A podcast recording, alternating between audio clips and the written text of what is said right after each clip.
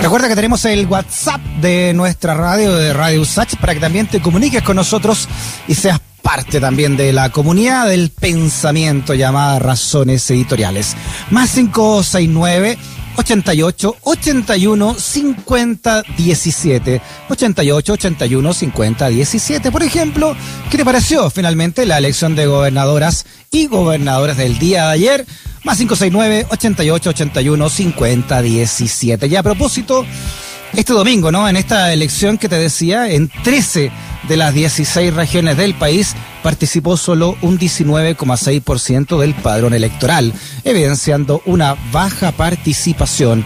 Este martes la sala de, la Cámara de Diputadas y Diputados votará en particular la reforma constitucional que busca reponer el voto obligatorio, medida que de avanzar en su tramitación podría ser aplicada en las próximas elecciones presidenciales de noviembre. Voto obligatorio, reponerlo. ¿Cuál es tu opinión? También la puedes decir al 88 81 50 17 y la conversamos ahora con Marcela Ríos representante del PNUD en Chile. Marcela, ¿cómo está? Bienvenida a Razones Editoriales. Muy bien, Freddy, gracias por la invitación.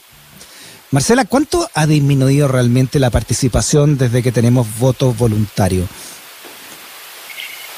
Bastante, tenemos altos y bajos, pero efectivamente ha caído em, con algunas repuntes. Eh, la primera, en la primera elección, después de que se aprobara el voto voluntario en el 2012, hubo una caída de casi 17 puntos porcentuales, un millón de personas dejó de votar que estaban inscritas, eh, a pesar de que se incorporaron casi medio millón, la, pérdida resultó importante. Mm. Eh, la, la, participación más baja efectivamente fue, fue la de ayer, pero en la municipal del 2016 también tuvimos una participación bastante baja, cerca del 36%. Después de eso se ha mantenido la participación alrededor del 50%, 7 millones, eh, para el plebiscito ha sido la participación, fue la participación más alta, que llegó a 7 millones y medio. Eh, el porcentaje a veces es un poquito engañador, hay que decirlo, porque tenemos un problema con el padrón que, que, que no, no es 100% mm. eh, confiable el número, digamos, de electores que está en el padrón, porque como vemos, muchos habrán escuchado eh, hay personas que están en el padrón que están fallecidas o fuera del país que no pueden votar, digamos, entonces, pero cuando miramos los números, efectivamente eh, ha caído la participación, lo que sí nosotros planteamos, eh, venimos planteando hace mucho tiempo que la participación venía bajando incluso antes de introducir el voto voluntario, entonces el voto voluntario no es necesariamente la causa, pero sí mm. ha contribuido a mantener bajos niveles de participación. Marcela, a su juicio, ¿Cuáles serían esas causas de, que la gente esté participando, participando menos cada vez? Mira, no hay una sola razón, hay un conjunto de factores. Por una parte, eh, la baja, digamos, de confianza en la política, eh, en las instituciones, eh, la, la, sensación, digamos, de que, de que la política no representa o que no se resuelven los problemas eh, con la política ha hecho que un, sector importante de las personas se haya, se haya alejado de votar y eso es algo que, que se ha mantenido a pesar, digamos, de, de, los cambios. Yo creo que este es un proceso eh, que se, se va a ir recuperando, digamos, con, con de a poco. No es algo que no es algo que se recupere, eh, digamos, rápidamente. Pero también hay problemas prácticos, no hay, hay y yo creo que ahí eh, necesitamos hacer conciencia de que eh, hay que avanzar en una agenda que permita facilitar el voto.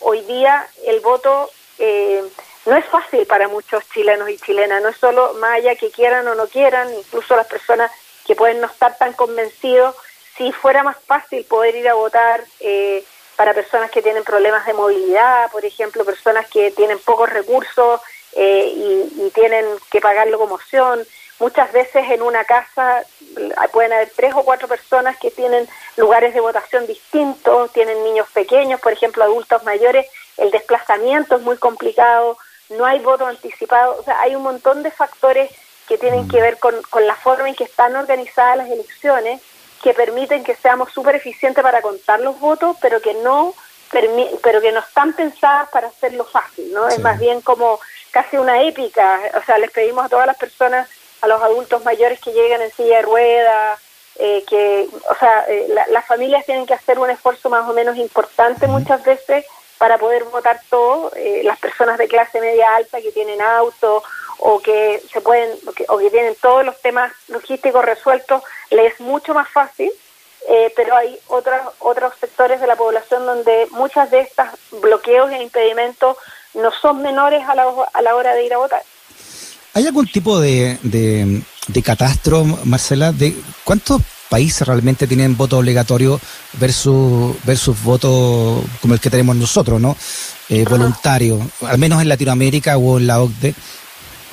La mayoría de países en el mundo tiene, tiene voto voluntario. Solo 27 países tenemos, eh, hay voto obligatorio la mayoría de los cuales están en, América Latina. América Latina es una región donde hay mucho voto obligatorio, 12 países de estos 27 están en nuestra región. En Europa hay muy pocos países con voto obligatorio.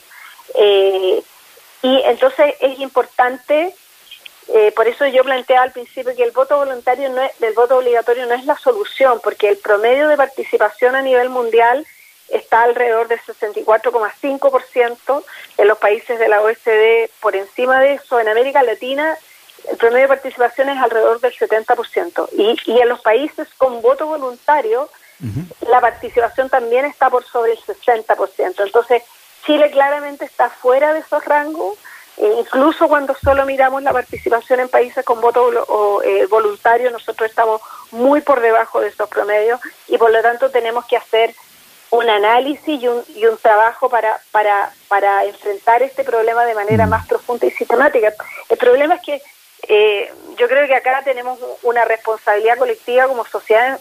Cuando hay una elección, nos preocupamos por la participación, pero la preocupación dura una semana y dos semanas y después nunca nadie más se acuerda y la discusión vuelve a ser eh, la interpretación de los datos. O sea, hoy día, por ejemplo, están todos analizando el impacto que esto tiene para la presidencial, a quién favorece, a quién no favorece, lo que muestra la correlación de fuerza. Muchos analistas se, se ponen a hacer grandes y profundas eh, reflexiones respecto del cambio de las preferencias de los ciudadanos y ciudadanas, cuando en realidad el 80% de los chilenos no emitió opinión ayer. Entonces, creo que también hay que tener mucho cuidado con esos análisis con, y con darle mayor relevancia a este tema.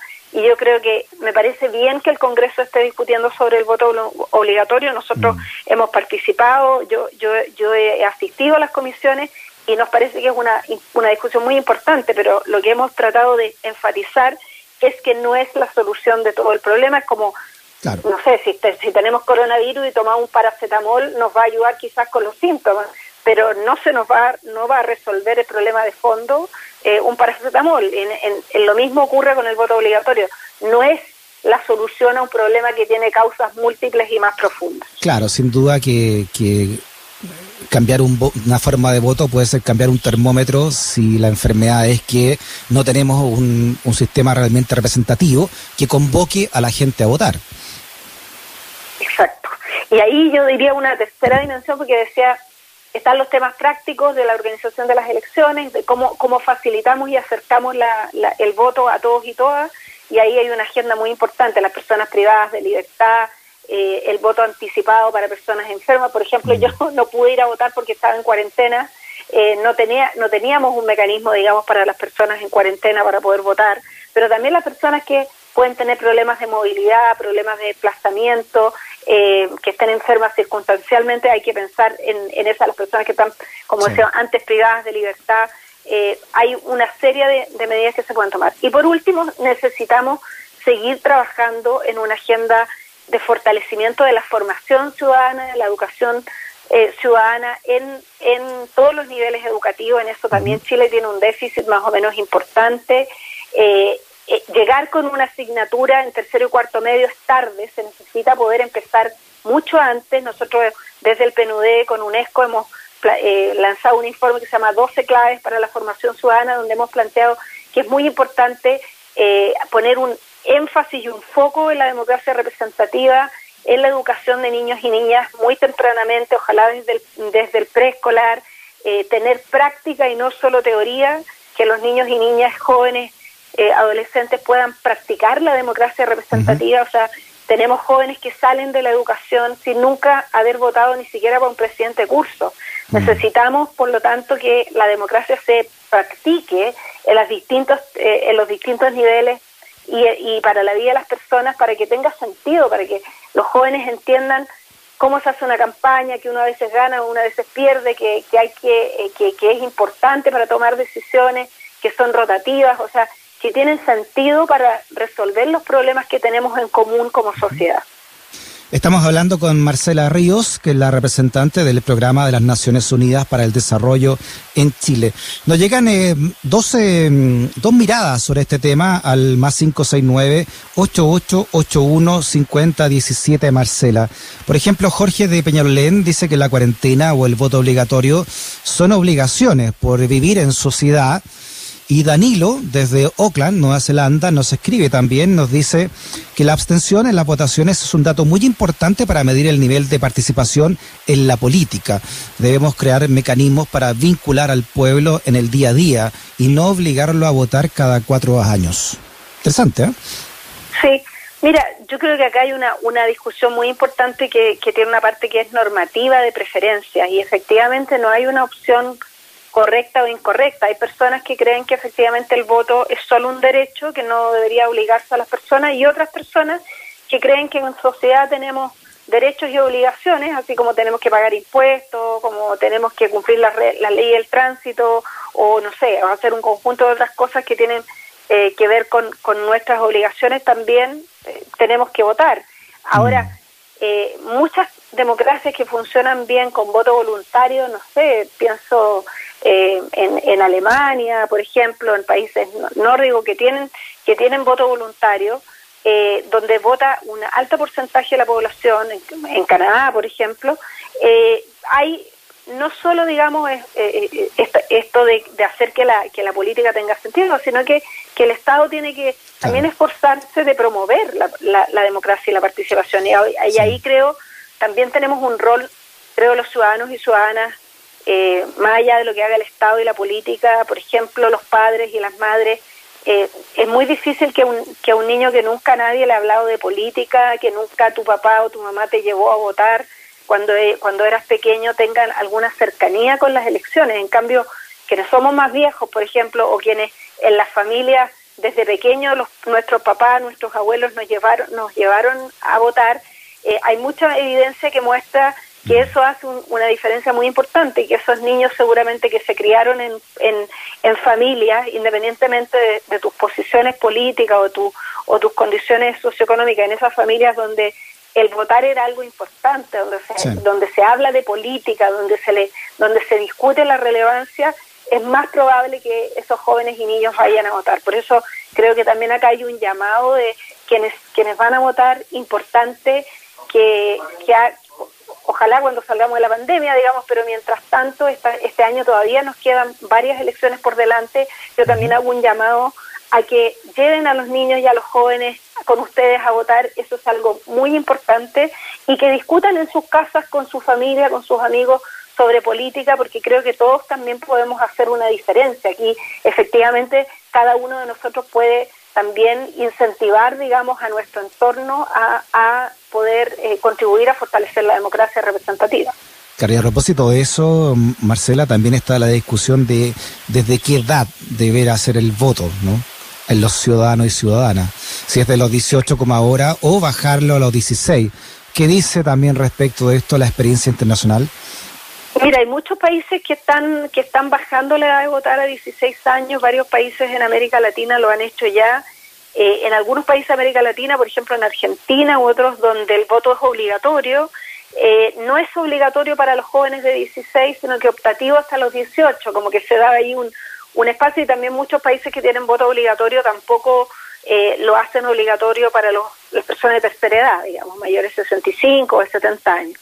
Entonces, pero sí es pero sí es importante que, que, podamos avanzar en, en, en, incentivar a los jóvenes a nosotros nos parece que bajar la edad de votar sería una idea sería una, una buena opción porque permitiría que los jóvenes a los 16 eh, eh, todavía están en el colegio todavía están yendo al liceo están en la educación y le permitiría por ejemplo a los establecimientos educacionales hacer un trabajo más directo con los jóvenes y jóvenes, eh, con, la, con las y los jóvenes para incentivarlos a participar.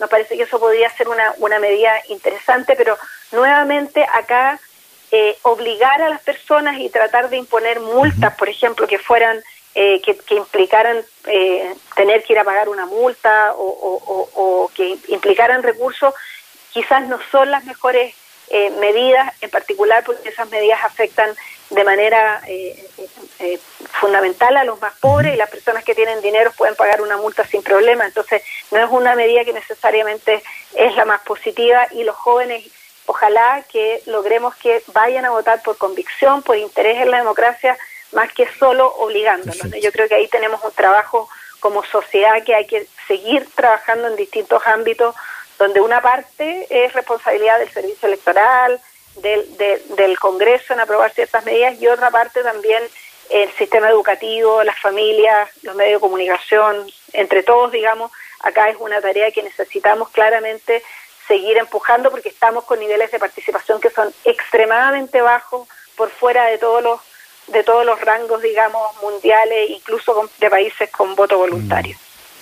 Marcela Ríos, representante del programa de las Naciones Unidas, el PNUD, en Chile. Marcela, un abrazo grande, muchas gracias por tu conversación.